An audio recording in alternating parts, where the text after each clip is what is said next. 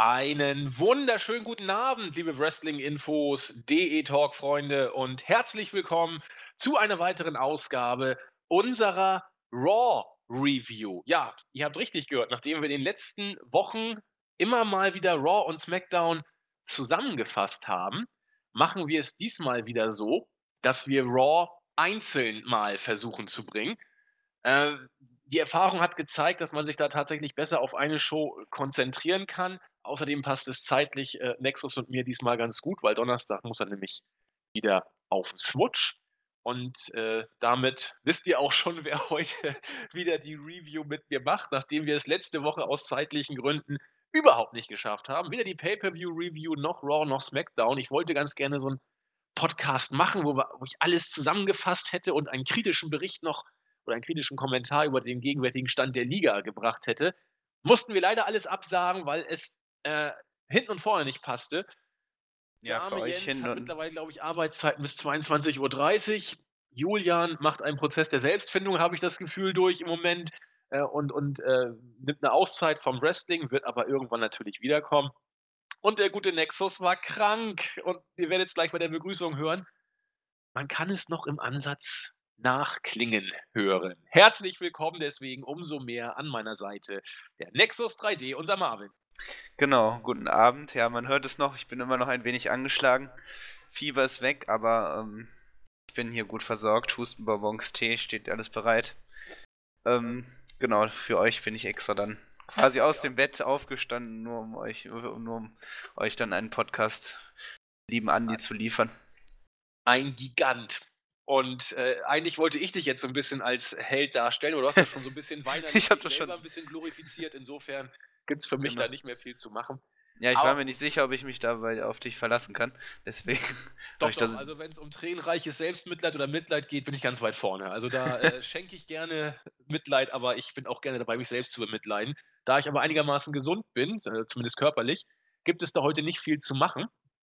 Äh, und deswegen würde ich sagen, gehen wir mal in die Show rein. Es ist die Ausgabe 1219. Wir waren im Staples Centers in Los Angeles. Ich glaube, zumindest so wie ich es wahrgenommen habe, die Stimmung war eigentlich durch die Bank weg. Nicht verkehrt, die Crowd war drin, hat gejubelt, meistens auch an den richtigen Stellen, zumindest aus Sicht der WWE. Und was wollen wir sagen? Ähm, aus meiner Sicht hat man den Jungs und Mädels auch eine ganz ordentliche Show geboten, oder? Ja, definitiv. Also ähm, auf jeden Fall einer der besseren Raw-Shows, muss man sagen. Ich finde, so nach Kevin Owens und Chris Jericho gab es so ein kleines Tief. Ähm, bis dann zum Main Event. Ähm, das, das hat mich dann wieder angesprochen. Und ähm, aber grundsätzlich war es einfach erstmal eine gute Show, kann man nicht anders sagen. Denke ich auch. Zumal wir ja in den letzten Wochen auch durchaus Worte der Kritik gefunden äh, hatten. Insbesondere Raw dümpelte wieder auf dem Qualitätsniveau von vor dem Roster-Split rum, nachdem man ja relativ stark auch Storytelling-mäßig und vom Aufbau der Shows äh, gestartet ist, nach dem Roster-Split, ging es dann wieder ein bisschen bergab. Diese Ausgabe hat mich auch über weite Strecken unterhalten. Ich denke, wir werden die eine oder andere Stelle auch haben, wo wir uns vielleicht nicht ganz so einig sind. Das macht aber nichts. Äh, Dafür sind unsere Reviews ja auch da. Und in diesem Sinne würde ich sagen, gehen wir einfach mal rein. Die Show begann mit unserem Lieblings-United States Champion Roman Reigns, der äh, wie immer nicht positiv äh, äh, empfangen wurde. Es gab deutlich hörbare Buhrufe und hat erstmal, ja, so ein bisschen, wie soll ich sagen, leichte Selbstbeweihräucherung betrieben, indem er über seine Familie sprach, äh, die ja schon seit Ewigkeiten in der WWE aktiv ist. Ist ja auch kein großes Geheimnis, dass das Reigns da aus einer großen Wrestlerfamilie abstammt. Aber noch niemand hat es geschafft, den United States Titel zu halten. Ich glaube, Umaga war zweimal Intercontinental Champion. Äh, die, die, die ganzen, äh, die Headshrinkers waren, glaube ich, sogar auch mal Champion. Die, die, die Wild Samoans ja sowieso ganz weit vorne. Aber noch niemand hat es geschafft, den US-Titel zu halten. Ganz toll. Äh, die Fans waren nicht wirklich äh, begeistert, haben auch laut gebuht. Lana kam dazu und wurde mit Thank you Lana Chance, lautstarken Thank you Lana Chance begrüßt. Da sieht man also, man wird immer noch recht viel Zeit investieren müssen, um Reigns als Top-Babyface zu investieren. Wenn man den neuesten Gerüchten glauben darf, Vince McMahon möchte es nach wie vor so haben, dass Reigns ganz nach oben kommt. Der Weg ist noch weit. Ja, zumindest hat Lana dann das gemacht, was eine gute Heel Diva äh, so zu tun hat, hat eine Herausforderung gegen Reigns angesprochen, die beiden äh, ausgesprochen, die beiden haben sich da noch ein bisschen gekappelt. Äh, das übliche äh, Rusev ist hässlich und warum schickt er eigentlich eine Frau hier hin? Äh, Respekt hat Reigns sowieso nicht. Äh, das passt ganz gut, sagt Lana. Sie hat auch keinen Respekt vor, vor Reigns, denn wer, wer, die Hochzeitsfeier zerstört, ist hier sowieso auf einem ganz falschen Dampfer.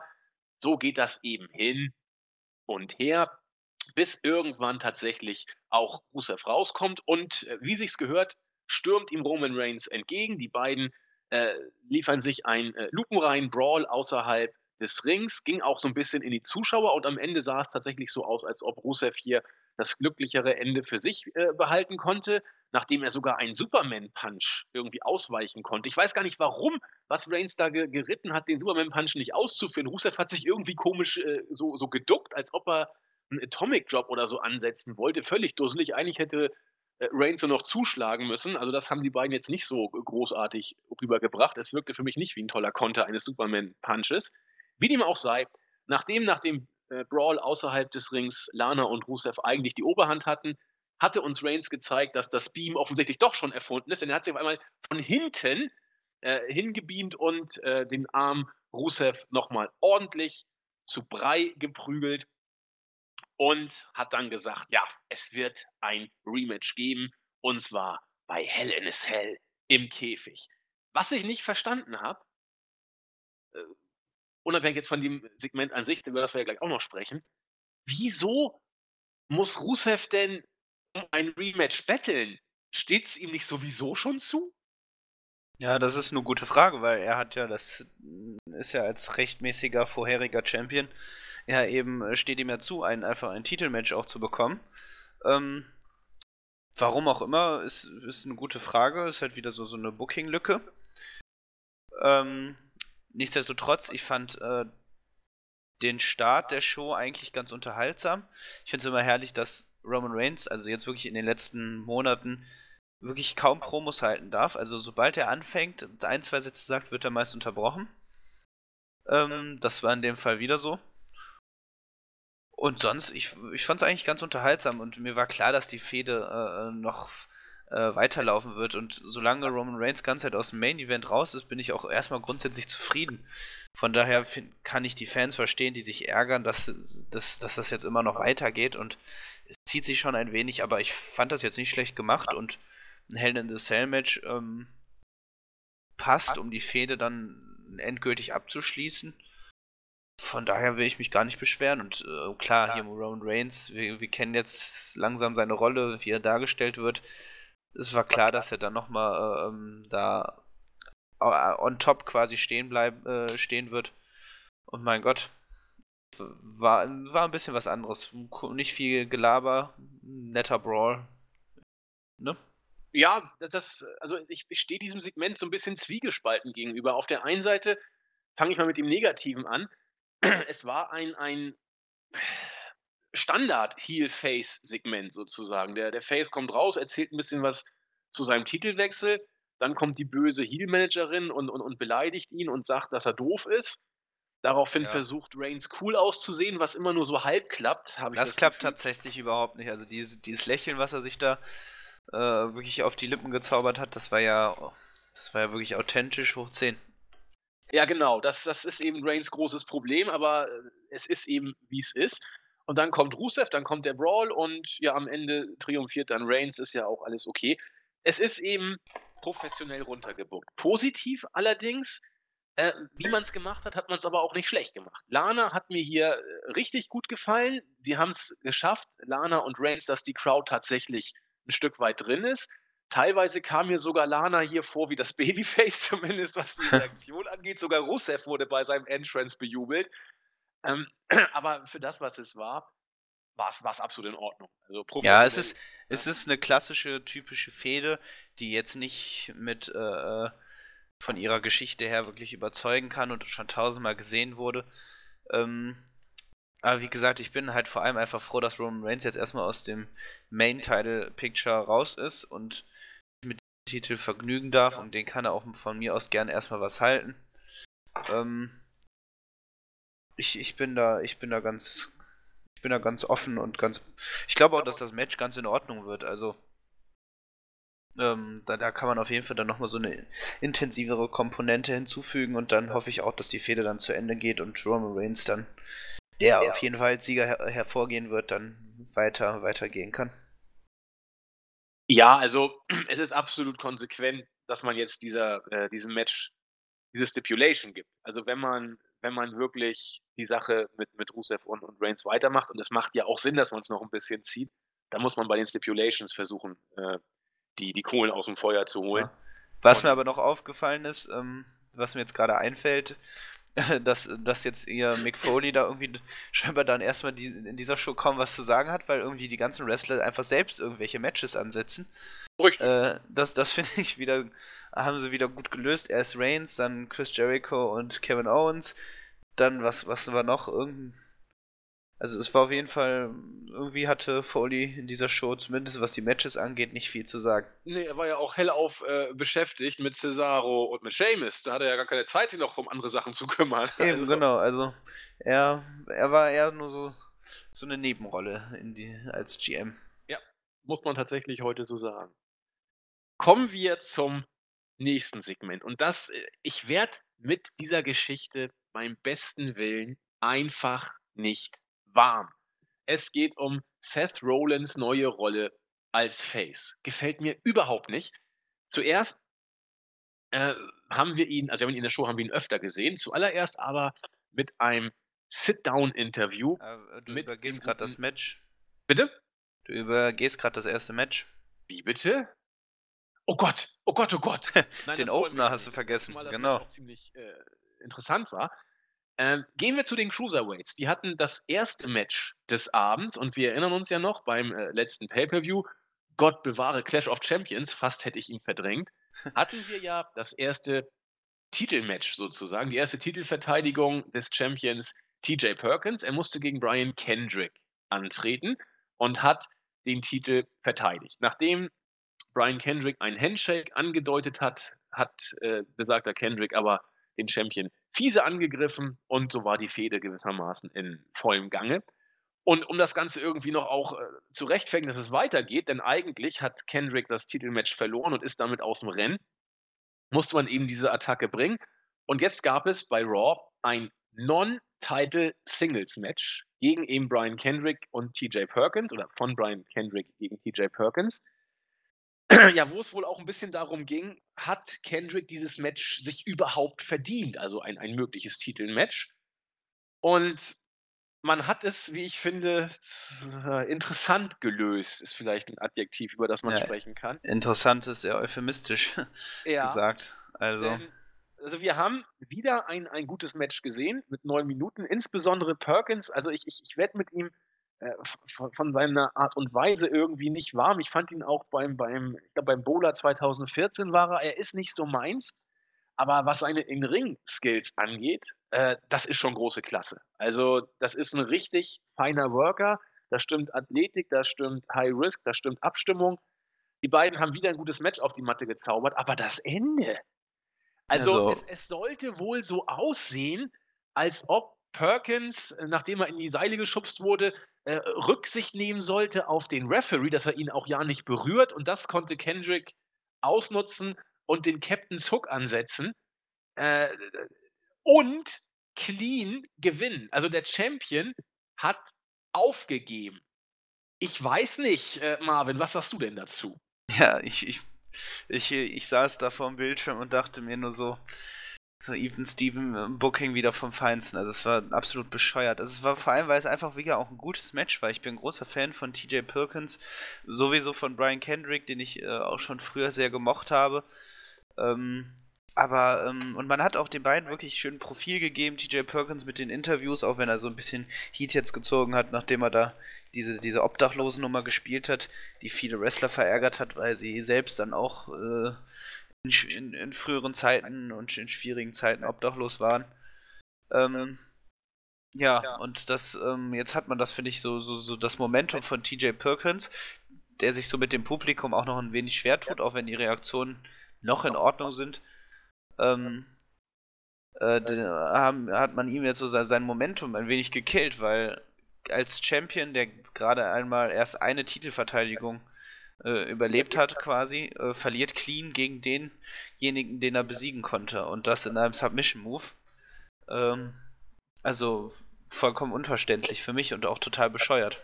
Ja, also ich weiß auch nicht, ob es glücklich ist, so den Champion der Cruiserweights oder die Cruiserweights generell darzustellen. Na gut, was heißt die Cruiserweights? Das, da gibt, wird uns ja der Eindruck vermittelt, die sind vom Niveau her so nah beieinander, dass theoretisch jeder jeden besiegen kann. In Ordnung. Das muss jetzt noch nicht wirklich was Schlechtes für die Division bedeuten. Das stimmt.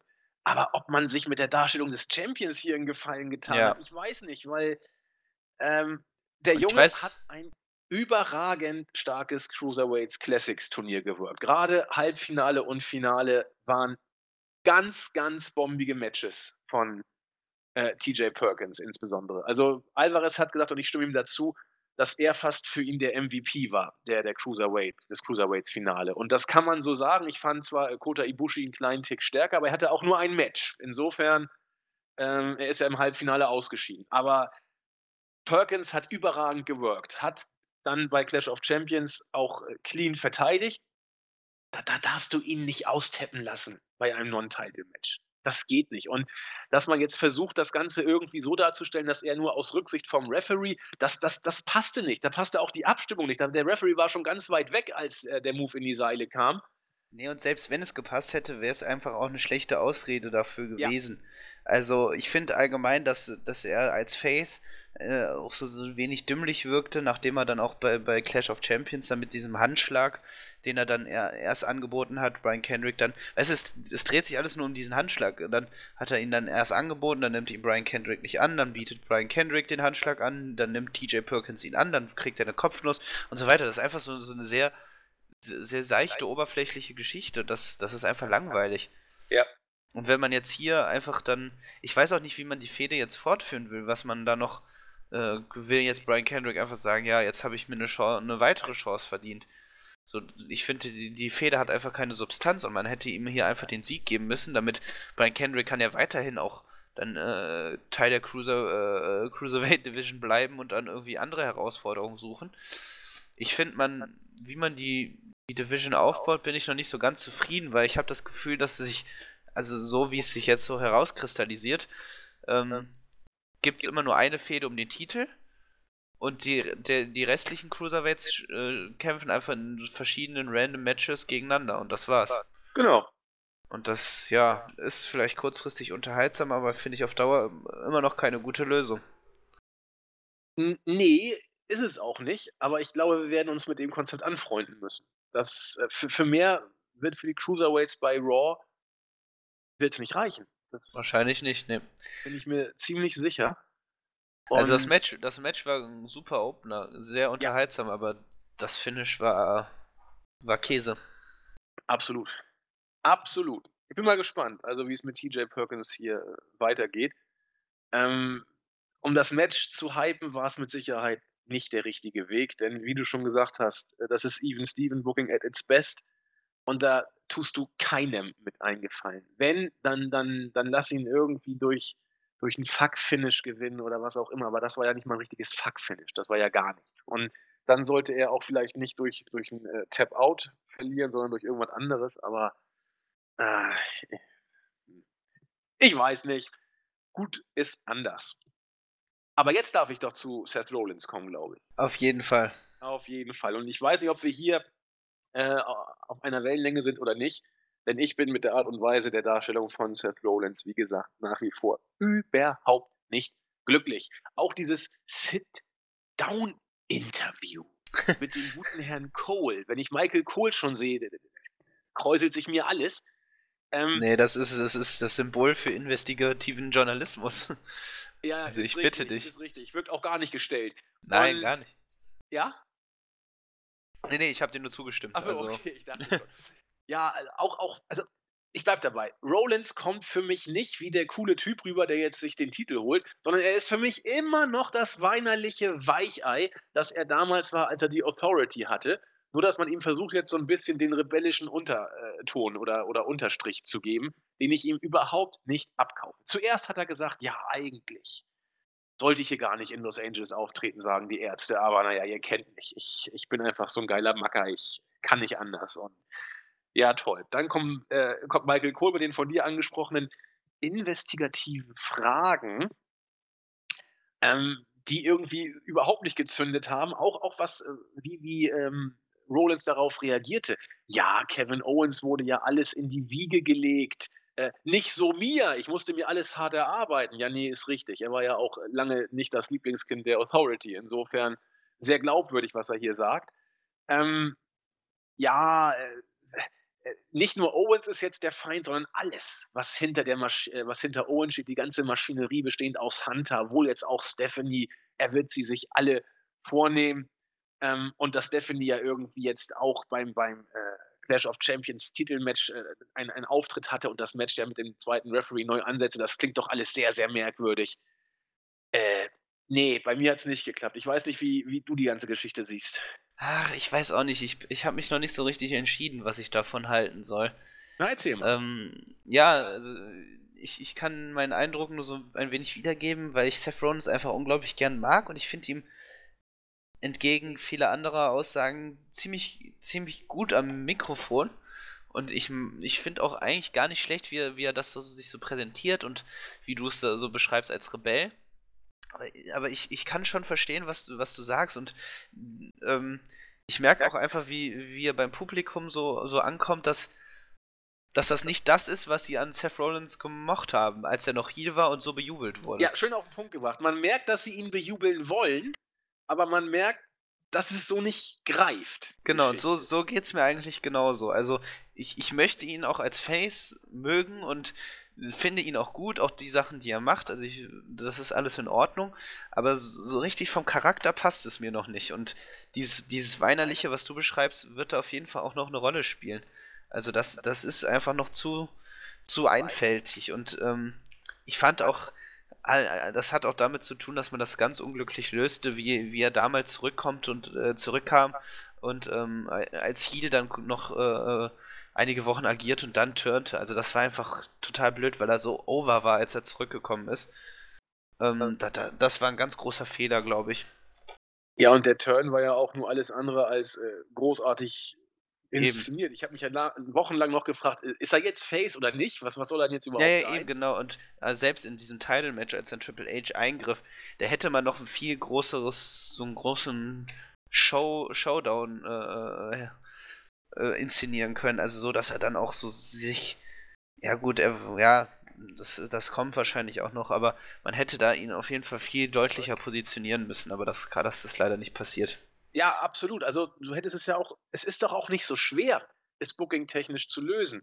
Dann lass doch Rollins einfach sagen: „Äh, es ist mir jetzt auch scheißegal, wie die Umstände sind, dass, ähm, Owens Champion ist. Es interessiert mich nicht. Ich will den Gürtel und ich werde mir ja. Owens jetzt krallen.“ Das wäre viel besser. Auch in den Weg gestellt wird, pfeift drauf, äh, ich, ich werde das schon hinkriegen. So. Er kann ja auch alles niederbrennen und er kann auch alle gegen äh, Stephanie McMahon und vor allem Triple H vorgehen, aber ich finde, er kann Kevin Owens nicht vorwerfen, dass ihm quasi die, der Gürtel in die Hände gelegt bekommen, äh, äh, gelegt wurde, so, ähm, weil, ähm, weil er das monatelang genauso gehandhabt hat und genauso so, so agiert hat wie Kevin Owens. Das Problem ist, weil halt in der WWE jede Heels gleich auf äh, jeder hier gleich au äh, aufgebaut ist. Und das ist das Problem.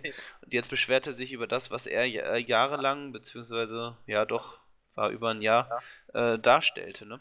Ja, das passt eben nicht. Und deswegen hätte er, hätte man dieses ganze Anprangern, hätte man getrost sich sparen müssen, sag ich einfach mal, weil es so einfach dusselig ist.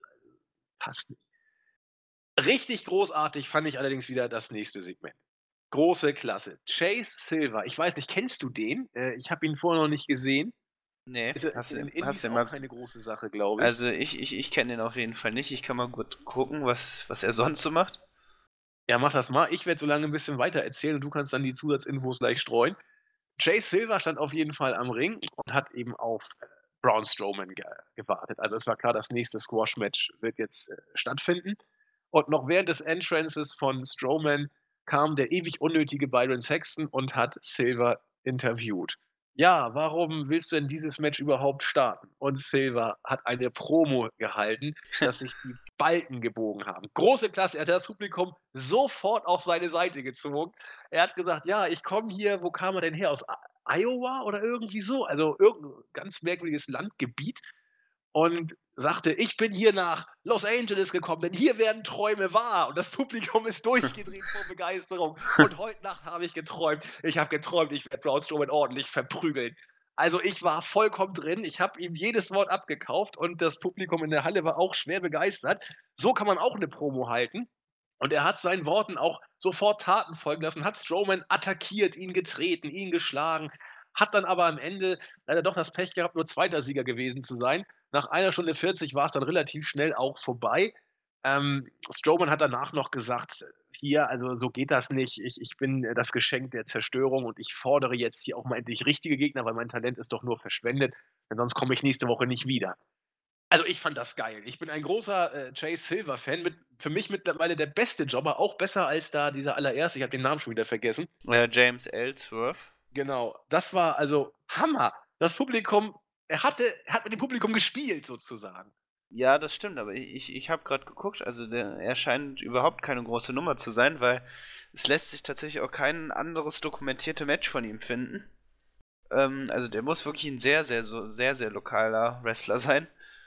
Ähm, also auch irgendwie äh, keine, keine, keine weitere Matchaufzeichnung.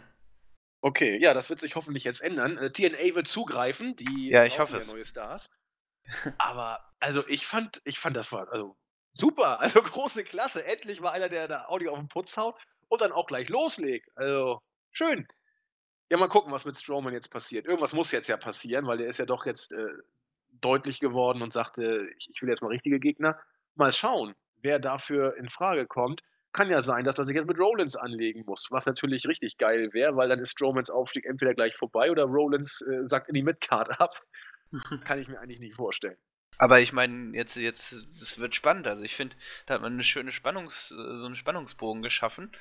Weil wer wird jetzt Braun Strowman herausfordern? Also ich, ich tippe auf Mark Henry oder vielleicht doch Big Show, man weiß es nicht. Kannst du haben. Du kannst aber auch ja. sagen, äh, dass Stephanie sagt, so, okay, Rollins ist jetzt scheiße und ich nehme jetzt Strowman und stelle ihn dagegen. Das wäre booking-technisch das Dümmste, was du machen kannst, aber äh, muss man absolut für möglich halten. Äh, Big Show oder Mark Henry wären wie gemalt für so eine Geschichte, das stimmt. Ja. Worken ja beide auch einen sehr, sehr reduzierten Kalender und sind ja eher jetzt als Botschafter mehr unterwegs für die WWE. Äh, die, die, können sich da nochmal hinlegen. Das macht Sinn. Auf jeden Fall. Oder der Great ja. Kali hat ja auch ein Comeback angedroht. Man weiß. Echt hatte? Habe ich gar nicht gelesen. Ja, er hat sich wohl irgendwie da ins Gespräch gebracht. Oh Gott, ja, oh wobei oh der gute Mann versuchen sollte, erstmal aufrecht zu gehen. Das ist ja, der ist ja mittlerweile auch doch Ja, ich finde, er sollte seine Gesundheit wirklich schon. Also ja. so im Wrestlingring hat er, hat er noch nie was verloren gehabt, aber jetzt noch weniger als vorher. Ja, das, das ist so. Also er hat ja nachher bei seinem letzten Run, als er zu Ende ging, äh, ging ja auch alles andere als rund. Äh, er, er, sollte die Zeichen der Zeit dann doch erkennen. Ich glaube, tut ja, gerade Gerade wenn man auch dann so an Wrestler wie Giant Gonzalez denkt, die ja auch wirklich dann im frühen Alter schon mit, mit Krankheiten äh, äh, geplagt waren. Ich glaube, Giant Gonzalez ist auch keine 40 geworden. Warte mal, das will ich nee. jetzt mal nachgucken. Giant Gonzalez ist, glaube ich, Mitte 30 ist er, ist er schon fast gestorben. Das ja, warte. Nicht, warte, ich, ich gucke auch mal kurz bei Wikipedia nach. Achso, ja, dann mach du. Den, den, den hat es wirklich relativ früh hat's ihn äh, zerlegt. Ähm, oh, doch, 44. Ich habe mich, hab mich. Ja, aber trotzdem. Doch deutlich älter, als ich dachte. Nee, Yokozuna ist. ist jetzt, das gucke ich jetzt auch noch. Ich glaube, Yokozuna ist ja. tatsächlich mit, mit äh, Mitte 30 gestorben. Wollen wir mal schauen. Ach ja, Yokozuna war sogar WWE-Champion. Ist ja auch einer von diesen. Ja, natürlich, klar. Ach Gott, jetzt habe ich wieder Wikipedia und nun kommt Yokozuna und dann zeigt er mir jetzt hier irgendwelche japanischen Warte, ich. Äh, Ringer, das will ich ja nun gar nicht sehen. Ich will doch Yokozuna Wrestler. Moment, ich versuche nochmal. Ich tippe auf 34. da, Yokozuna ja, Wrestler. Wollen wir mal schauen. Und Wikipedia sagt Mit 34 ist er gestorben. Oh. Meine Güte, wie kann man mit 34 schon sterben? Ja gut, bei der Körpergröße ist das auch kein Wunder, ne? Ja, ist schon Hammer. Genau. Gehen wir lieber zu den Lebenden. Sascha Banks bereitet sich auf ihr heutiges Titelmatch gegen Charlotte vor. Ich habe letzte Woche ja Raw leider verpasst. Äh, wurde das da schon geteased? Wurde geteased. Ja, ne? aufgrund ne? meiner Krankheit habe ich es auch nicht, habe ich auch nicht äh, geschaut. Also kann ich dir gerade gar nicht sagen. Egal, ist ja auch wurscht. Auf jeden Fall fand es jetzt heute statt. Und sie hat sich backstage vorbereitet. Irgendwann kam Bailey vorbei und beide waren diesmal, finde ich, im lupenreinen Face-Modus, muss man, glaube ich, so sagen. Ähm, Bailey machte deutlich, ja, jetzt sind wir ja wieder da, wir Schwestern sozusagen und ach, ich, ich, ich, ich, ich gönn's dir auch. Und jetzt sind wir endlich in solchen Sphären, weil heute Main-Event-Zeit für die Damen. Trish, äh, Stratus und Lita. Ich meine, hättest du auch irgendwann die Bellas nehmen können. Die durften auch mal bei Raw im Main-Event stehen. Das war sogar noch vor der Divas Revolution. Also, das ist jetzt nur auch nichts, dass man das so irgendwie hervorgehoben hat, immer und immer wieder. Na gut, die Mädels haben heute den Main-Event gehabt. Äh, ach Gott, ich wäre so gerne an deiner Stelle, sagt Bailey, aber ich, ich gönn's dir auch von Herzen oder man hätte sich übergeben können. Aber das ist eben Bailey, zieht ihr Face-Ding weiter konsequent durch. Ich finde, sie macht das auch nicht verkehrt. Die Fans mögen es auch. Sascha Banks ist damit auch professionell umgegangen und es war, da war ein solides Segment. Ja, ähm, du hast ja eigentlich schon alles gesagt. Also man hat hier wirklich versucht, gar ke keinerlei Spannung irgendwie aufzubauen, also Spannung zwischen den beiden Damen. Ähm, lupenreine Faces und ja, ist in Ordnung. Ja, also da ist im Moment überhaupt nichts mehr mit Fehde und so, ne? Also das wundert mich ein Stück weit, weil äh, gut, das Sascha wird vielleicht ein Rematch kriegen, aber die Fehde wird jetzt mit Banks und Charlotte, die muss durch sein. Ähm, ja, da, das sehe ich genauso. Ich hoffe, dass man das jetzt vielleicht noch irgendwie schafft, so ein paar Monate bis Dezember oder irgendwie und Anfang Januar dann zu strecken, sodass man dann im Hinblick auf WrestleMania dann wirklich äh, Sasha Banks gegen Bailey bringen kann. Also, ähm, aber jetzt, das wäre jetzt für zu früh, um damit schon zu beginnen. Ja. Ich hoffe, man hat dann, vielleicht, naja, Jax kann hier vielleicht als Übergangsgegnerin fungieren oder ich weiß nicht, wen haben wir noch? Dana Brooke. Hm, Emma Lilio vielleicht. Ach ja, genau. Oh Gott, oh Gott. Ja, richtig. Da reden wir gleich noch drüber. ich musste so lachen. Ach mal, was haben sie mit Emma gemacht? ja, es, es, hat mich so, es hat mich so, äh, äh, sag ich mal, beeindruckt, dass ich es auch im Bericht auch ganz vergessen hatte. Ich habe es gar nicht in den Bericht geschrieben. Der liebe Jens hat es für mich noch ergänzt. Ich hatte es ganz vergessen. ja, das äh, kann man nicht vergessen. Großartig. Aber da kommen wir gleich zu. Erstmal kommen wir zu den für mich mittlerweile einzigen Stars, die Raw zu bieten hat. Kevin Owens und Chris Jericho. Jerry KO, wie sie auch gerne genannt wurden, kam, äh, wie gesagt, an den Ring.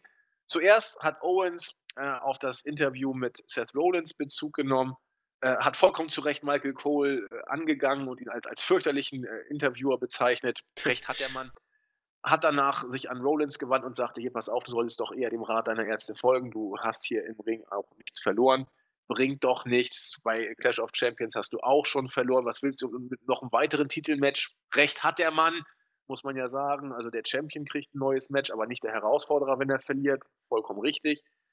Und so weiter und so fort. Dann geht das Gespräch in Richtung Jericho, der, der sagte, also für das Match gegen äh, Seth Rollins, wäre es doch eine knorke Idee, wenn du Jericho den Special Referee machen würdest. Jericho sagt ja eigentlich gar nicht so verkehrt, aber ich habe noch ein paar andere Ideen. Äh, weil wir doch so ein super Tag-Team sind, können wir doch vielleicht auch mal äh, die, die Raw Tag Team Championships in Angriff nehmen. Das äh, wäre doch mal cool. Wir könnten quasi äh, Universal Champion und Tag Team Champions vereinen. Das gab es ja in der Form auch noch nicht. Owen sagt, nicht verkehrt, aber ich bin ja dick und bin ja auch faul und nach Arbeit klingt das Ganze sowieso und da habe ich überhaupt keinen Bock drauf. Und warum soll ich mich als äh, Universal Champion überhaupt noch hier groß bewegen? Daraufhin hat Jericho gesagt, naja, es ist ja nun nicht so, dass ich äh, einen Shot auf deinen Titel hier haben möchte. Oh, sagt das Publikum, das klingt ja schon so ein bisschen nach äh, Kribbeleien und Spannung. Es wird auch ein kleiner Stare-Down angedeutet. Daraufhin hat Owens gesagt, ach, weißt du was, die Idee ist so geil, wir wollen uns jetzt mal mit New Day äh, anlegen und die Tag Team Championship doch langsam mal wieder äh, oder langsam ins Visier nehmen. Also leicht überschwänglicher Jubel sollte vielleicht andeuten, dass Owens vielleicht doch ein bisschen Angst vor Jericho haben könnte. Keine Ahnung. Auf jeden Fall kam New Day dann dazu, haben nach einem großartigen Empfang vom Publikum ihre üblichen Witzchen gemacht. Auch das äh, Hu kam wieder. Ich schäme mich jedes Mal zu Tode, wenn ich das hören muss. Jericho hat das Segment gerettet und nacheinander, ich glaube zuerst Kofi, dann Big E, dann nachher Xavier Woods auf die List of Jericho raufgepackt. Ach, irgendwann kamen dann natürlich die obligatorischen Witze über die Figur von Owens durch New Day, von mir aus. Aber sie haben äh, die Herausforderung von Jerry KO angenommen und im Laufe des Abends gab es dann auch noch ein Tag-Team-Match. Ja, was soll man sagen? Owens und Jericho, fast das Einzige, was richtig, richtig steil geht, oder? Ja, ich war absolut begeistert. Also Chris Jericho ist wirklich in der Blütephase seiner wrestlerischen Karriere. Ähm, Kevin Owens, wie oft ich es schon gesagt habe, ich kann es nicht zählen. Ähm, absolut genial und ich, ich, kann das kaum in Worte fassen. Also dieses, wie er in den Ring kommt und dann auf, auf dieses Interview Bezug nimmt und dann so, so ganz, ganz äh, in einem also wirkt es zumindest in so einem banalen Nebensatz, sagt, wie schrecklich Michael Cole ist und äh, wie bescheuert dieses Interview war. Und äh, das ist einfach absolut genial. Und ich finde auch super gemacht, wie sie da diese Spannung reingemacht haben. Das hatten wir bei den beiden tatsächlich noch nicht. Das hat man, also das Publikum ging absolut steil. Und ich muss auch sagen, dass ich, dass ich New, New Dave ganz gut fand. Ähm, ich gehe mit dir vollkommen bescheuert, alles, was sie machen. Äh, das ist wirklich so eine reine Persiflage. Aber trotzdem, sie haben, haben gut, äh, gut gespielt und die List of Jericho war wieder sehr unterhaltsam und das Publikum war vollkommen drin, ne? Ja, absolut. Also ich, ich bin ja mit dem Wrestling wieder so angefangen seit 2012, 2013 und ich komme ja aus einer Zeit, wo, wo Jericho, also ich kannte den Namen, aber ich habe nicht viel von ihm im Ring gesehen, weil ich habe ja aufgehört mit Wrestling, so was ich 1994 ungefähr. Und äh, mir fehlt die ganze Attitude-Ära. Und äh, auch John Cenas Rise and Fame fehlt mir auch alles. Also ich habe Jericho in seiner äh, in seinen Heydays nicht so richtig mitgekriegt. Ich habe das erste Mal dann so bewusst gesehen, wie er bei WrestleMania 2013 gegen Fandango verloren hat, was ja auch heute wieder aufgegriffen wurde von unseren zwei Filmdeppen. Und äh, fand ihn eigentlich nie wirklich doll so als Face. Ich fand ihn fast schon schwach bei seinem äh, letzten, bei seinem Run 2014, wo er, ich glaube, gegen Bray Wyatt die Feder hatte. Die hat von vorne bis hinten nicht gezündet, obwohl sich alle viel erhofft haben von Jericho gegen Wyatt. Und auch danach war Jericho als Face immer mau. Das war nichts. Und viele haben gesagt, naja, vielleicht ein Heel-Turn. Und seit dieser Heel-Turn wirklich umgesetzt wurde, äh, natürlich, Jericho kommt so ein bisschen aus dieser Geek-Comedy-Ecke, wie er diesen Heel darstellt. Aber meine Fresse, das ist, das ist der absolute Knaller, wie er das macht. Er verarscht sich selber, kommt dabei aber ungemein, ja. äh, weiß ich nicht, wie soll ich sagen, es kommt einfach großartig rüber, wie er das ja, macht. Ja, die Selbstironie, die, das, das vermissen wir halt bei den meisten Charakteren in der WWE. Ähm, die, sich nicht äh, sich nicht selbst zu ernst zu, äh, zu nehmen und dann äh, das ist einfach schön anzusehen und wie, wie sie mit dem Publikum interagieren oder wie Owens dann sagt, so, so ah, wie witzig ist, sie äh, channen alle Stupid Idiot und wissen gar nicht, wie lächerlich sie sich damit machen. Und diese ganze, diese Interaktion zwischen den beiden, mit dem Publikum, Chris Jericho hat das einfach hier wieder perfektioniert.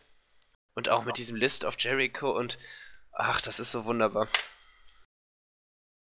Ja, ich weiß. Äh, you know what? You made the list. Dreimal und mit jedem Mal ist das Publikum genau. immer noch einen Tick steiler ja. gegangen. Und Corey Graves hat das dann auch so ganz, das, äh, äh, wie, wie hat er noch gesagt? Warte, ähm. Ach, jetzt kriege ich es nicht zusammen. Irgendwie so, so einen ganz ernsten Ton.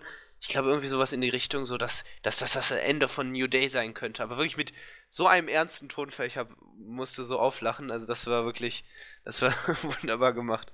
Ja, Corey Graves ist auch durchaus äh, einer der talentierteren äh, Kommentatoren. Definitiv und ich finde auch nicht so nervig, weil er, er, er spielt ja auch dann häufiger mal die Rolle des Heels oder die, zumindest derjenige, der die Heels favorisiert. Und ähm, Aber ich finde, er macht das ganz gut. Ähm, er, er, nervt nicht so sehr und mit Byron Sexton ist, ist das auch in Ordnung. Ähm, Michael Cole geht mir, ähm, geht mir auf den Sack, aber mein Gott. Wir werden es nicht mehr ändern können in diesem Leben, das denke ich auch. Cole ist gesetzt, da beißt die Maus kein Faden. Okay, Jericho, also wie erwartet, Owens äh, in dem Fahrwasser auch absolut großartig. Und dann kommen wir tatsächlich, letzte Woche wurde ja das Tag-Team Cesaro und Sheamus gegründet. Ich weiß noch, äh, Brian Alvarez hat sich schon seit ein, zwei Wochen darüber lustig gemacht, dass, wenn die Best of Seven Serie zu Ende ist, man sie in ein Tag-Team steckt und um die Tag-Team Championship antreten lässt. Und genau das ist tatsächlich gekommen. Was Alvarez als, als Scherz gesagt hat, sagt, du ist die, die WWE ist so kaputt, dass sie bestimmt sowas machen wird, was überhaupt keinen Sinn macht. Genau das ist gekommen. Und ich muss mich jetzt hier outen als Fan dieser Geschichte. Ich finde das ganz große Klasse, was hier passiert, weil es mich nämlich einfach unterhält. Der Aufbau ist gar nicht mal so schlecht. Man, man macht diese Best of Seven Serie, wo kein Mensch denkt, dass da irgendwas draus passiert.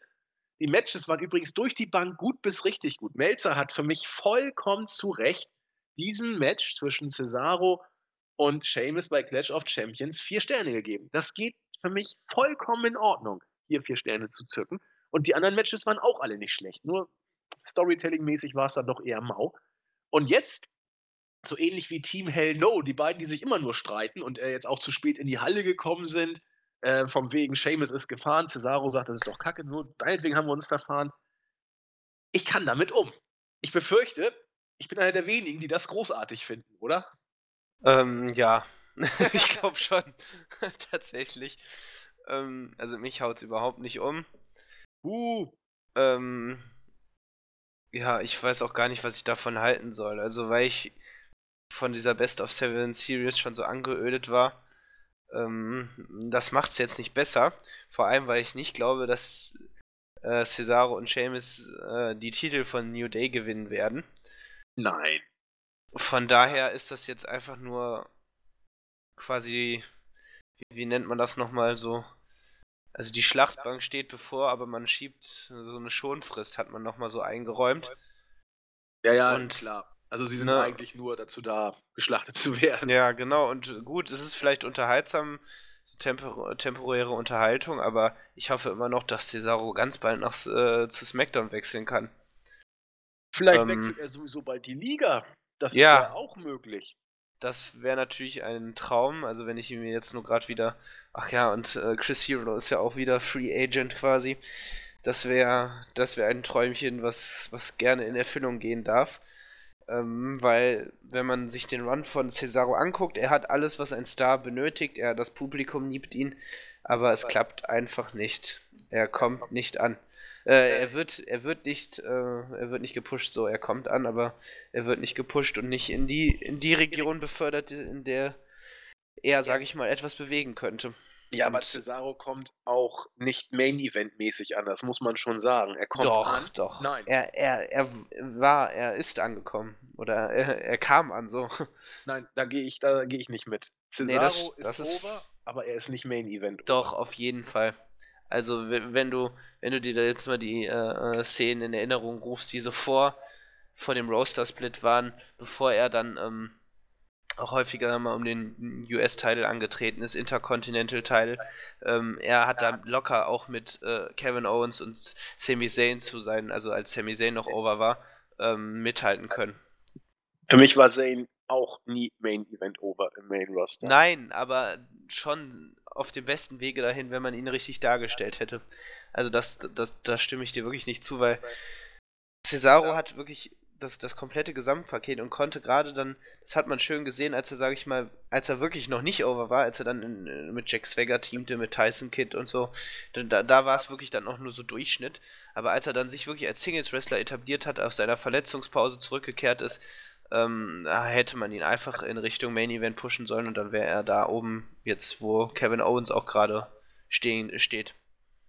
Da, da bin ich mir ganz sicher, man hätte auf jeden Fall endlich, äh, äh oder so, so, so, ein, so, auf jeden Fall einen großartigen Face, Face Champion äh, hervorholen können.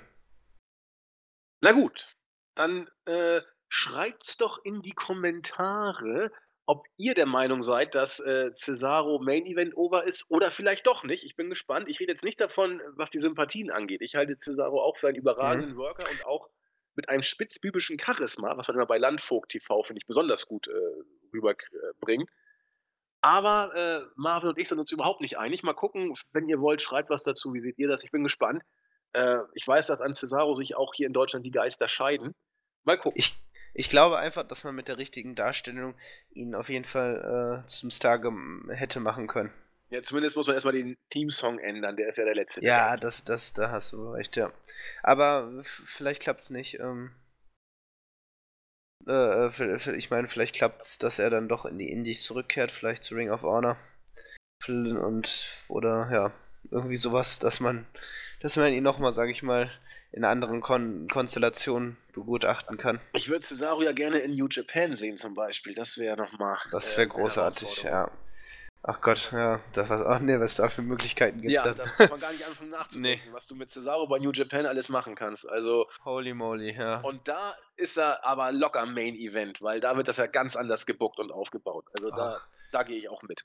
Cesaro als Held, der sich dem Bullet Club entgegenstellt und Ja, dann ein Match gegen Art, Kenny also- Omega oder so. Ach Gott. Oder du packst ihn selbst in Bullet Club irgendwann. Also Cesaro kannst Oder du, so, ja. Oder Cesaro gegen Adam Cole oder Ja, Cesaro gemeinsam mit Chris Hero nochmal gegen die Young Bucks. Und Gott, was könnte man da alles ja machen? wir wollen gar nicht anfangen, jetzt hier zu träumen, sonst wird es ein böses Erwachen geben. Aber Cesaro New Japan, man wird doch noch mal ein bisschen rumspinnen dürfen.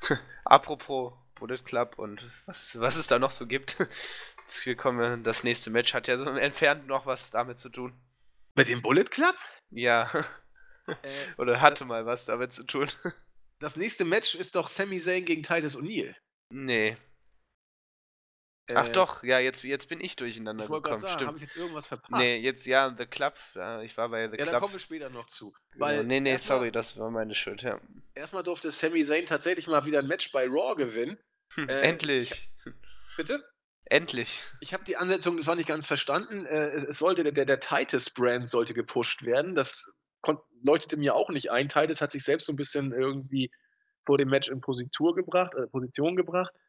Er hat nicht so wirklich gebracht. Unter drei Minuten war es dann vorbei. Äh, ja, tatsächlich hat Sami Zayn sein, sein Suplex in die Ringecke auch gegen Titus durchgezogen. Sah ein bisschen vor Landung tatsächlich ein bisschen krass aus, aber ging alles gut. Äh, Helluva-Kick hinten ran, dann war es vorbei. Gott sei Dank. Man hätte schon befürchten müssen, dass nach dieser großen Ankündigung vielleicht sogar Titus O'Neil gegen Sami Zayn gewinnen dürfte. Ich hab's Aber- kurz befürchtet, tatsächlich. Bitte? Ich hab's kurz befürchtet, Ja, ich auch. also. Ich auch. Aber so hat Zayn jetzt gewonnen. Gleichwohl, er dümpelt immer noch zwischen allen Sphären. Ne? Ja, also das wird sich jetzt auch erstmal nicht mehr ändern, ne? Denke ich auch. Also ich denke, muss man nicht viel zu sagen. Man muss abwarten, was mit Zayn passiert. Für mich ist der Mann derzeit. Äh, also ich bin auch überrascht, dass er bei Raw überhaupt antreten durfte. Das, äh, ich hätte ihn auch locker in der B-Show äh, erwarten können mittlerweile. Ähm, Tag-Team-Idee ist wohl erstmal vom Tisch. Singles-Wrestler ist erstmal vom Tisch. Aber immerhin, er darf gewinnen. Er ist in den Shows. Äh, man muss mit solchen Sachen fast schon zufrieden sein mittlerweile. Na, das einzige Positive für ihn ist tatsächlich, dass er so einen Paycheck erhält. And Sonst findet man it. nicht viel. Ja. Ja. Wieder Backstage äh, streiten sich Cesaro und Sheamus weiter. Mick Foley kommt dazu, hält eine flammende Rede über Teamgeist und nur zeigt, dass ihr mich nicht enttäuschen wollt, bla bla. Und dann ziehen sie sich beide um. Sie haben ja noch ein Match gegen große Kaliber zu bestreiten. Bevor es dazu kam, ging es äh, geekig weiter. Golden Truth kommen an den Ring und singen dabei fröhlich vor sich hin. The Club sind ja auch noch in der WWE, verlieren jedes Titelmatch, wenn sie es kriegen, werden auch sonst wie die absoluten Deppen dargestellt. Diesmal durften sie wieder als Bösewichter einen Sieg davontragen. Im vierten Match des Abends gewann The Club gegen The Golden Truth nach einem Magic Killer. Nach drei Minuten und 20 Sekunden, nachdem das Match vorbei war, hat man noch weiter auf die äh, Faces eingeprügelt. Es gab noch einen zweiten Magic Killer gegen Goldust. Ja. Ja, The Club sind da, wo die- sie immer noch sind und wen interessiert's? Genau, ich finde, äh, das Match stellte einfach so für mich dann den Punkt da ab. Äh, also ab dann ging es so ein bisschen mit der Show einfach auch bergab und hat mich dann auch nicht mehr so gepackt. Ähm, Und das änderte sich tatsächlich erst dann wieder so mit, mit dem Main Event. Auch wenn, auch wenn ich da so ein paar Kritikpunkte habe. Aber, ja, aber zu, ja. Ähm, zu, zu The Club haben wir, glaube ich, auch jetzt in den vergangenen Wochen schon alles gesagt. Ja. Ähm, man hat sie komplett gekillt. Das wird sich auch nicht mehr ändern. Ich weiß nicht, wie man das jetzt nochmal umkehren kann. Und sie sind halt. Sie sind halt erstmal einfach ein Team von vielen. Ja, absolut. Äh, dürfen gegen die absoluten Jobber nochmal gewinnen. Und mehr gibt es dazu derzeit über The Club nicht zu sagen. Möchte ich auch gar nicht. Auch das nächste Segment hatte ich offensichtlich nicht erheitern können, obwohl Chris Jericho und Kevin Owens dabei waren. Ich fand es in Ordnung, wenn nur diese blöden äh, Ashton Kutscher und äh, Danny Masterson nicht gewesen wären, die wie immer lustig sein wollten. Aber ich war ja überrascht, wie klein Owens und Jericho gerade gegen Ashton Kutscher aussehen. Die sind ja richtig ja. winzig. Das stimmt wohl.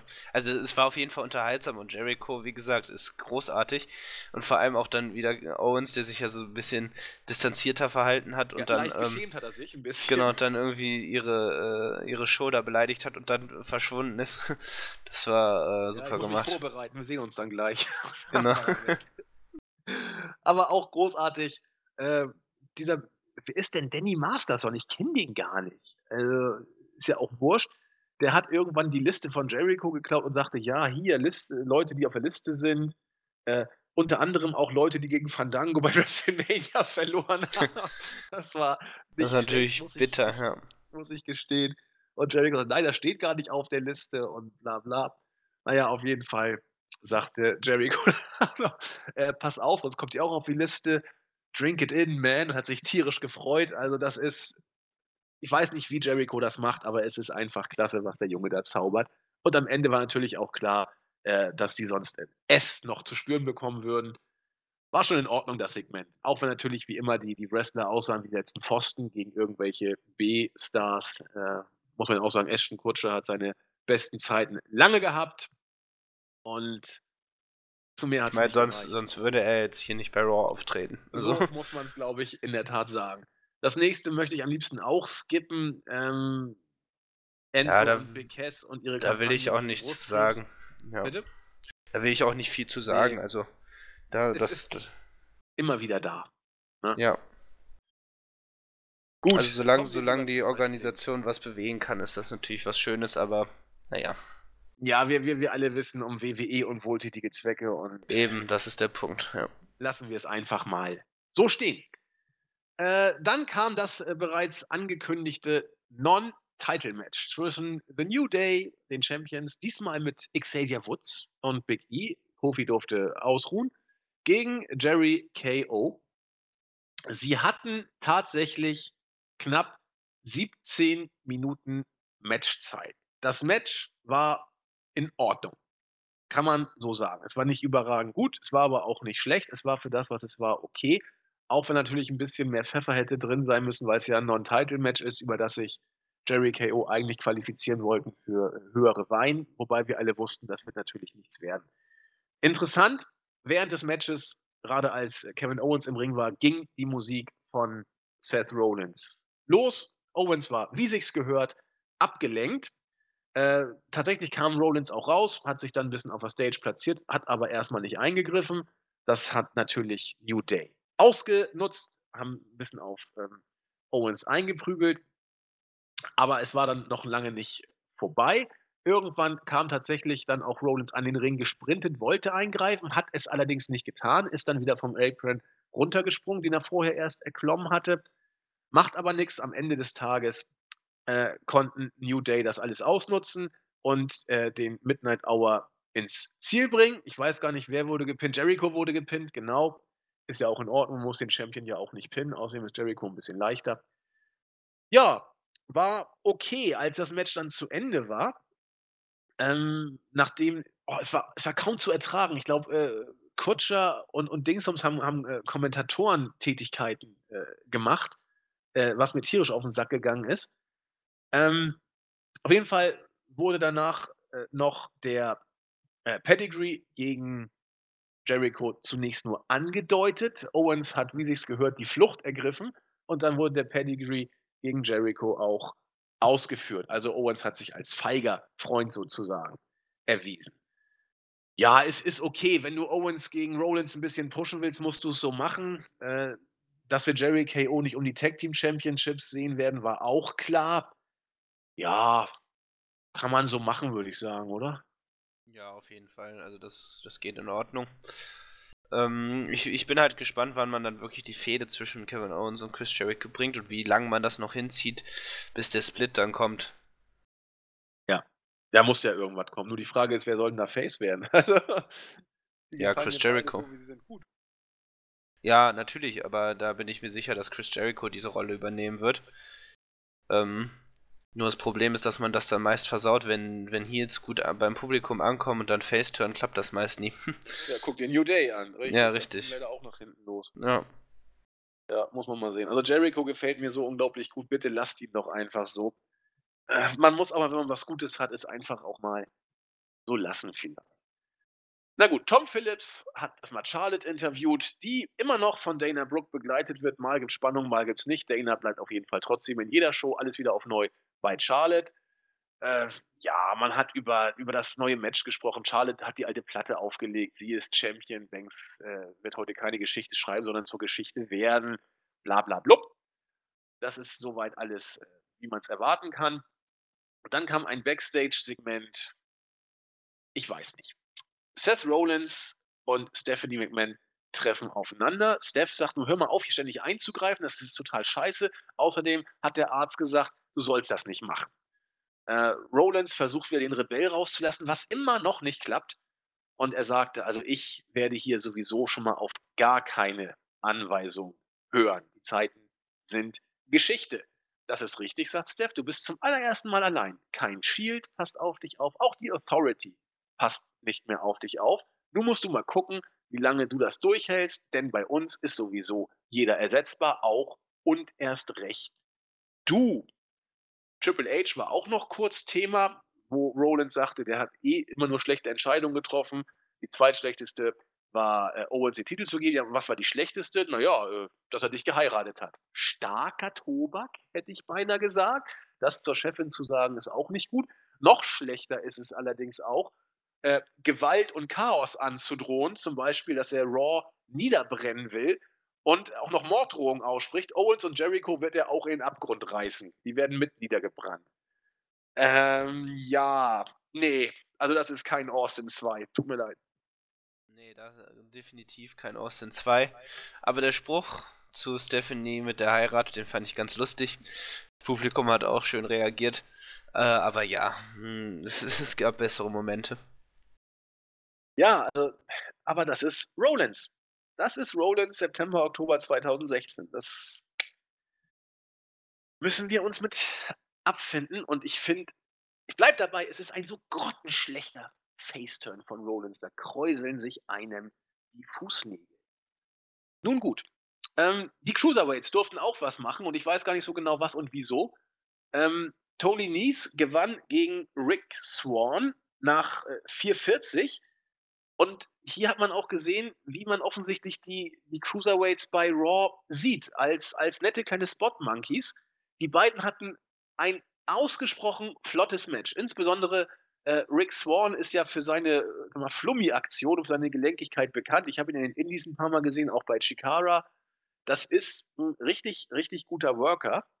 Ähm, aber wie gesagt, hier haben die beiden ja auch ein gutes Match auf die Beine gestellt aber es reicht eben nur zu 4 Minuten 40 und äh, eigentlich ging es um die goldene Ananas. Sie durften sich mal zeigen, man probiert ein bisschen aus mit den Cruiserweights. Äh, wo der Weg hingeht, weiß ich nicht, aber äh, viel mehr als ein besserer Pausenfüller. So wirkte es auf mich nicht so ganz, obwohl die beiden eigentlich vielleicht einen kleinen Tick mehr verdient hätten. Ja, was halte ich davon? ich, ich, äh, das Match war, fand ich schlechter als das erste Cruiserweight-Match, was wir heute gesehen haben. Und wenn man sich so die Zeit an, anguckt, äh, die sie da äh, antreten durften, erinnerte mich das halt dann doch eher so an WCW wieder und wie dann ja. die äh, Cruiserweights in 3-Minuten-Matches abgespeist wurden. Aber vielleicht möchte man auch erstmal die, die Cruiserweights vorstellen, aber so glaube ich, wird dann auch auf Dauer die Cruiserweight Division aussehen, ich bin mir sicher, das hat man ja auch angekündigt, dass es auch qualitativ äh, da jetzt keine, keine Matches wie in der Cruiserweight Classic zu erwarten äh, ist, ist und ähm, von daher, das, da, damit müssen wir, das haben wir, haben wir auch schon im Voraus vermutet und scheinbar wird, tritt es auch dann so ein. Ja. Ich denke auch, wir lassen es erstmal so stehen und warten mal ab, was, was dann noch bei den Cruiserweights passiert. Ich meine, dass sie es drauf haben, deuten sie immer wieder an. Das Cruiserweight Classic, also Melzer sprach vollkommen zurecht. Ich habe mir das Finale ja auch angeguckt. Von einer der kompaktesten Wrestling-Shows, die er je gesehen hat. Äh, stärker als jedes Takeover, denn die Takeovers sind stark, richtig stark. Aber es gibt bei jedem Takeover ein, zwei Fallobst-Matches oder ein, zwei nicht so starke Matches. Beim Cruiserweight Classic Tournament war jedes Match über drei, dreieinhalb Sterne. Und äh, da sieht man schon, was die Jungs drauf haben. Da gibt es auch gar keine Diskussion. Ähm, bei Raw geht es noch ein bisschen unter. Ich hoffe, sie dürfen ein bisschen mehr zeigen als, als nur viereinhalb Minuten Matches. Ja, random gewissermaßen. Kommen wir zu einem Highlight der heutigen Show. Emma Linja, ich habe sie falsch als Emma Linjo vorhin dargestellt, natürlich Emma Linja, macht ja sonst gar keinen Sinn, ist umgepimpt worden zu einer, ja, also bei uns im Board äh, kam relativ häufig auch im Teamchat irgendwie so Richtung Transe aufgepimpt, das Ganze. äh, auch so ein bisschen Porno-Bitch-mäßig, jetzt auch von der Art und Weise, wie man sie neu inszenieren will.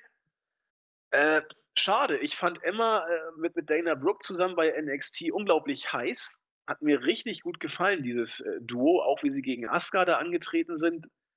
Aber äh, ich muss mal gucken, was ich mit Emma Linia jetzt noch hier äh, anfangen soll. ja, was, was wir davon erwarten dürfen, ist die Frage, ne? Ja, was. Also, was, was ist jetzt ihre, ihre Gimmick? Ich weiß es nicht. Ich weiß auch nicht, warum sie überhaupt dieses, dieses Makeover gekriegt hat. Also das war so unnötig. Ja, und, und, und, ja, und was, was stellt dieses Makeover dar? Also abgesehen davon, dass sie einen neuen Namen bekommen hat. Ja, weiß ich, vielleicht so ein bisschen der. Also wir haben einfach nur Emma in verschiedenen Posen gesehen, bei verschiedenen Fotoshootings und das war's.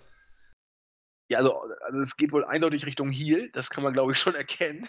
Ja. Aber ja, ansonsten doch wieder sehr, sehr Tussi und Diva-mäßig alles. Und ja, ich, ich, bin, ich bin gespannt. Ich fand Emma, wie gesagt, nach ihrem Gimmickwechsel bei NXT große Klasse. Äh, haben auch viele Kollegen gesagt, dass das ein locker Vier-Sterne-Match war.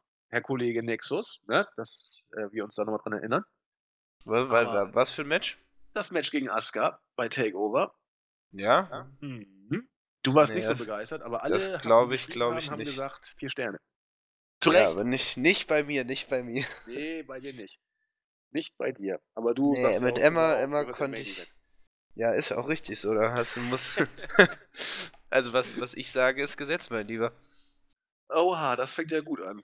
Äh, machen wir lieber schnell weiter. Erst, äh, erster hier, unser erster Streit vor, vor laufender Kamera quasi. Ja, ich äh, streite mich doch nicht, Nexus. Da bin ich doch nicht entspannt. Ich lasse dir doch deine Meinung und weiß ja, wie es richtig ist. Genau. Siebtes Match des Abends. Ein Tag Team Match. Cesaro und Sheamus gewannen gegen Paul White und Mark Carandine.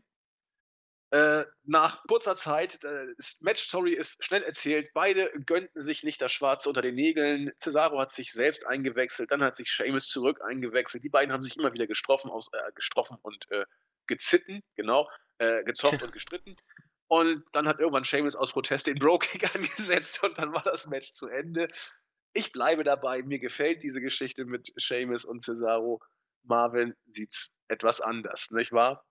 Genau, also wir haben es ja vorhin gesagt und ja, mehr brauche ich dazu nicht sagen. Also, mehr brauchen wir dazu nicht zu sagen. War halt ein Squash-Match. Ja. Main Event. Äh, zunächst wurde uns die lange Geschichte zwischen Charlotte und Sascha Banks gezeigt, ging ja bei NXT los, zuerst als Team, dann äh, als Konkurrenten, bla bla bla. Dann gab es ein Backstage-Segment zwischen eben Charlotte und Dana. Charlotte stolzierte als die arrogante Tussi, die sie ist, oder arrogante Diva, passt vielleicht besser, durch den Ring. Dana wie immer im Schlepptau. Irgendwann kam Bailey dazu. Man hat sich über sie ein bisschen amüsiert. Ja, ja, Bailey, irgendwann bist du auch erwachsen und vielleicht darfst du dann auch mal hier bei den großen Mädels mitspielen. Also man zieht die gleiche Story auf, die man bei NXT eigentlich auch schon versucht hat. Also Bailey, das nette Mädel von nebenan. Ähm, Dana hat danach auch noch ein bisschen sich über Bailey lustig gemacht, wollte sie auch angreifen, ging nach hinten los. Sie wurde mit voller Wucht gegen irgendeinen da rumstehenden was weiß ich, Kasten oder so geschleudert. Ja, Transportkiste, keine Ahnung. Und äh, für manche Herren bestimmt auch höchst erotisch gestöhnt. Das finden ja viele toll, wenn da so ein blondes Luder da am Boden liegt und oh, ich leide. Wer drauf steht, kommt hier voll auf seine Kosten. Naja, du bist, du bist ja Fan von Dana Brooke, oder? Ich bin großer Fan von Dana Brooke und äh, ich bleibe dabei. Ich mag sie nach wie vor. Ihre zierlichen Oberarme versetzen mich immer wieder in Ekstase. Auf jeden Fall war damit dieses Segment zu Ende und wir kamen in den Main Event. Raw Women's Championship. Sascha Banks gegen Charlotte. Die beiden bekamen eine Viertelstunde Zeit, zeigten ein ordentliches bis gutes Match. Insbesondere der Moonsault von Charlotte vom obersten Seil außerhalb des Rings mit 360-Drehung oder Schraube oder was das war. Scheiße, war das gut. Ähm, Sascha Banks hat, das sieht man noch in der Wiederholung, hat äh, sich auch noch im richtigen Moment in die Position gebracht, um sie einigermaßen aufzufangen und dass der Move dann auch mit, mit Impact rüberkam. Zumindest habe ich das so wahrgenommen. Ähm, Banks Statement zuerst gekontert von äh, Charlotte, dann allerdings wiederum ausgekontert von Sascha Banks, sodass der Banks beim zweiten Mal durchging. Charlotte hat getappt und wir haben tatsächlich bei Raw den Titelwechsel. Sascha Banks zum zweiten Mal Women's Champion. Charlotte war erbost und damit geht Raw zu Ende. Ja, was hältst du davon? Ja, ich verstehe es nicht so richtig. Ähm, warum jetzt bei Raw und warum nicht zum anderen Zeitpunkt? Was, was ist, was, soll das? Also. Warum zweimal bei Raw, ne? Ja, verstehe ich nicht. Stimmt, Banks war ja bei Raw auch. Das erste. Nee, nee, nee, nee. Doch. Doch. Sie hat doch. Äh, ihre erste äh, Regentschaft hat sie auch bei Raw gewonnen, ja. Du hast recht. Du hast vollkommen recht. Nee, ich weiß nicht, was uns das sagen soll. Haben sich die Pläne kurzfristig geändert? Äh, ist, ist Charlotte verletzt? Ich habe noch keinen äh, Observer gehört. Ich bin nur verwirrt. Äh, ja, vor allem, weil eigentlich, eigentlich ist das eine gute Sache. Main Event, man, man verleiht, ähm, verleitet denen dann auch so eine, so eine gewisse Wichtigkeit, aber man, wir haben das Match jetzt, finde ich, schon in so verschiedenen, vielen verschiedenen Konstellationen gesehen. Und auch mehrfach schon als Singles-Match. Und dann kommt eben hinzu, dass jetzt äh, Sascha Banks das zweite Mal eben bei Raw den Titel gewinnt. Finde ich, hilft ihr nicht unbedingt. Und irgendwie habe ich, hab ich, hab ich das jetzt schon zu oft gesehen, diese, diese Konstellation, sodass mich das Match leider nicht packte. Auch wenn ja. es wirklich gut war. Aber ich war, als ich dann, als, als sie den Titel dann gewonnen hat, so, ja, ganz cool. Also freut mich, aber hat mich überhaupt nicht gepackt und hat mich auch nicht überrascht oder so. Und irgendwie, ja, schade eigentlich, aber das war alles, das ist alles nicht so glücklich gelöst worden mit diesem, mit diesem Titelwechsel dann beim SummerSlam und dann dieser kurzen, jetzt wieder kurzen Regentschaft, dann wieder der Titelwechsel. Da muss man doch jetzt noch ein bisschen, bisschen wieder aufholen, um das äh, Sascha Banks auch als, als gute und äh, ähm, gute Champion, äh, Women's Champion darzustellen. Ja, aber man kann es ja vielleicht auch von der anderen Seite sehen. Und zwar ich habe es nämlich genauso wahrgenommen. Der Titelwechsel hat mich null gejuckt. Null. Also, ich habe es gesehen und es wäre mir auch vollkommen wurscht gewesen, ob Charlotte jetzt gewinnt oder ob, ob Sascha jetzt gewinnt, weil es eben nichts bedeutet oder nichts ausmacht. Es ist ganz komisch und das zieht sich ebenso durch. Du hast ein Overkill ohne Ende. Du kannst, also es ist auch egal, welchen Pay-Per-View du mittlerweile hast, finde ich. Ob du SummerSlam hast oder ob du Raw hast oder ob du Clash of Champions hast letzten Endes, ähm, die Grenzen verschwimmen. Zwischen das liegt. Ja? Genau, und das liegt eben auch an den vielen Titelmatches, die wir jetzt in den vergangenen Monaten äh, da bei Raw und äh, allgemein bei den äh, äh wöchentlichen TV-Shows gesehen haben. Exakt. Und weil es eben einfach auch zu viel ist. Gut, ich wiederhole mich da, tut mir auch leid, aber ähm, wie willst du denn du kannst doch nicht jeden Pay-Per-View, alle zwei Wochen kommt ein neuer WWE-Pay-Per-View. Du kannst doch nicht den Leuten ernsthaft vorgaukeln, dass dieser Pay-Per-View jetzt das nächste Nonplusultra ist. Es glaubt doch kein Mensch mehr. Es ist, es ist, Pay-Per-Views kommen fast so häufig wie Weeklies. Wo ja, ist denn da noch was Besonderes? Ich meine, das. Wenn du Titelwechsel bei, bei den Weeklies bringst, dann fragst du dich irgendwann sowieso, wo soll denn da noch das Besondere sein? Ähm, und dann kommt der Effekt, dass es dich einfach nicht mehr interessiert. Und da muss die WWE wirklich aufpassen. Weil es geht da nicht mehr um Storytelling in allererster Linie, sondern es geht darum, dass du ein Produkt hast, das so omnipräsent ist, dass du überhaupt gar keine besonderen Momente mehr kreieren kannst. Und dann wird es schwer. Genau. Wunderbar zusammengefasst und so sehe ich das auch. Und das, was wir mit dem äh, mit den vielen Pay-per-Views schon prophezeit haben, diesen Overkill, der tritt halt auch einfach ein, ne? Clash of ja. genau, er ist schon da. Clash of Champions, guter Pay-per-View, aber juckt einfach auch dann eine Woche später halt niemanden mehr. Und jetzt steht nächste äh, die kommenden Sonntag schon No Mercy an, dann jetzt bald Hell in the Cell. Also, na, das ja. ist nicht gut. Nee. Und wenn dann auch noch äh, die NXT-Events dazukommen, dann das, das Cruiserweight Classic, das, das ja wirklich die Show gnadenlos gestohlen hat, dann bist du irgendwann satt. Ja, das ist wirklich bedenklich auch. Und ähm, gerade weil man dann auch jetzt, es ist ja wirklich nicht so, dass man da schlechte Shows mit schlechtem Wrestling präsentiert. Das hatten wir auch früher schon. Das war ja dann auch so der Hauptkritikpunkt, dass man, dass man einfach schlechte Shows produziert. Die Fäden sind vielleicht auch nie das Gelbe vom Ei und nur wenig gute Sachen, aber die Matches sind eigentlich so, sage ich ja in Anführungszeichen, bei den Großveranstaltungen auch wirklich gut. Ne? Und ähm, wenn, wenn das aber in den Hintergrund rückt, dann läuft auf jeden Fall was falsch. Und wenn man sich dann die Stundenanzahl an Wrestling anguckt, die wir sowieso schon pro Woche präsentiert bekommen und dann noch in alle zwei Wochen ein 3-Stunden-Pay-Per-View hinzukommt, dann zweimal im Monat, dann nee. Ja. Seid uns nicht böse, dass das vielleicht alles ein bisschen negativ klingt und wir uns da auch wieder wiederholen sozusagen. Aber ich, ich komme da nicht von weg der Overkill ist da. Ähm, ich ertappe mich auch dabei, wie ich die Pay-per-Views mir einfach anschaue, ohne irgendwie drin zu sein. Das ist kein gutes Signal. Wenn man auch jetzt die neuesten, die neuesten äh, WWE ähm, hier Zuschauerzahlen äh, in der Halle sich anguckt, wie die Vorverkäufe so, lau Vorverkäufe so laufen, ähm, unabhängig von den Raw-Ratings, dieses Raw-Rating wird auch wieder nicht überragend gut werden, dann muss man sich tatsächlich gut, wir sagen das jetzt schon seit Monaten, aber die Grundsatzfrage mal stellen und überlegen, ob das Konzept nicht irgendwo dabei ist, sich selbst abzusägen, sozusagen. Wir werden dranbleiben, aber das ist eben mal wieder das Fazit von, von Marvin und mir. Es wird, es wird nicht besser. Und auch wenn wir, wie gesagt, die, Raw-Ausgabe für das, was sie war, die war nicht schlecht. Das war nee. definitiv eine der, der besten, vielleicht war sogar aus den letzten drei, vier Wochen die beste Raw-Ausgabe. Ähm, von letzten zwei, drei Wochen auf jeden Fall. Ich weiß jetzt nicht, vier Wochen zurück kann ich jetzt nicht, weil dann hört es bei mir mit dem Gedächtnis auf, weil sich so viel wiederholt und was auch immer.